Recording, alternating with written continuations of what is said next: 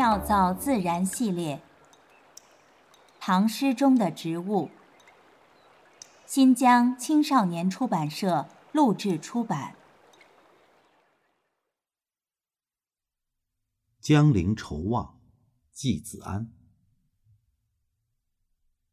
枫叶千枝复万枝，江桥掩映暮帆迟。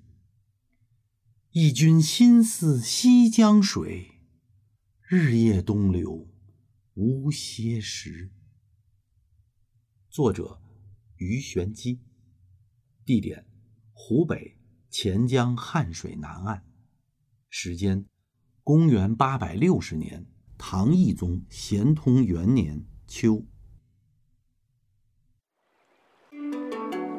万曲一收。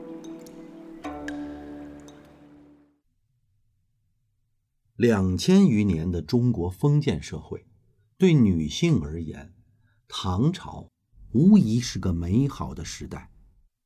它的开放与包容，给了女性更平等的社会地位，使得她们可以相对自由地选择自己的生活。真正的玉质金相，哪怕只得一缕自由的阳光。也足可惊耀后世，名垂往极。三水小读，北梦所言，唐才子传，太平广记，全唐诗，南部新书，直斋书录解题。这些书中的只言片语，几乎已是可以找到的。所有关于这位女性的痕迹。色倾国，有才思，性聪慧，好读书，工韵调，大致拼凑出这个晚唐少女的隐约轮廓。那时她的名字还叫于幼薇，十五岁的幼薇，经温庭筠的撮合。嫁给状元李毅为妾。不久，因不容于正妻裴氏，在长安咸宜观出家，做了女道士。从此，历史上有了鱼玄机。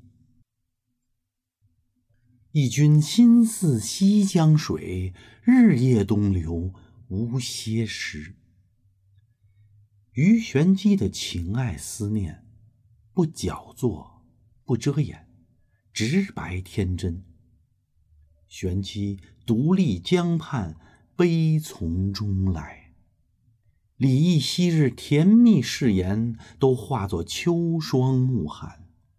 一夜之间，将他残存的那一点点绿色希冀，尽数染遍。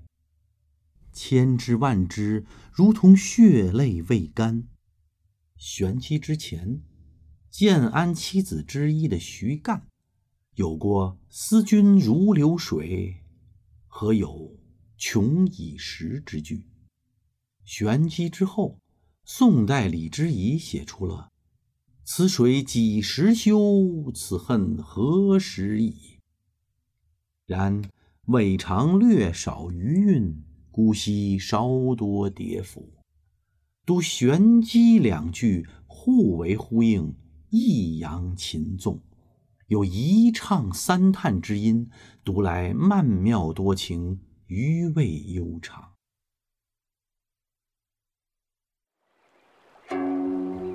妙造自然。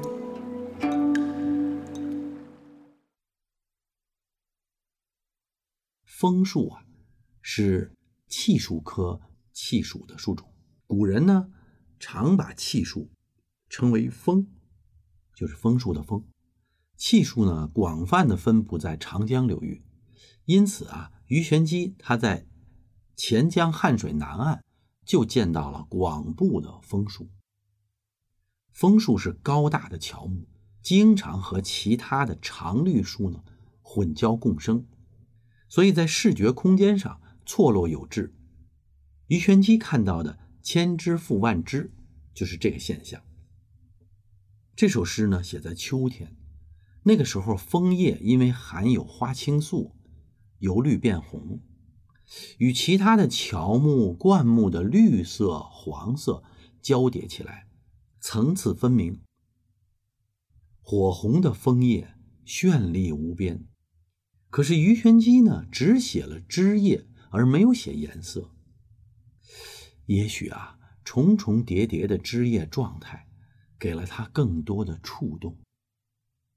枫树的叶形是掌状的，两两对生，是不是于玄机也看到了这种叶形，触景生情，让他的思念和爱恋更涌上了心头？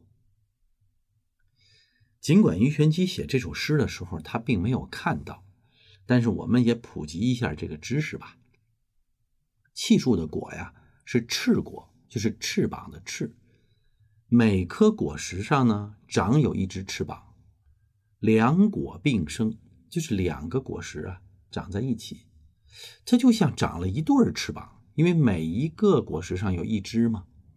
果实成熟落地的时候呢，是飞旋而下，是非常有趣的。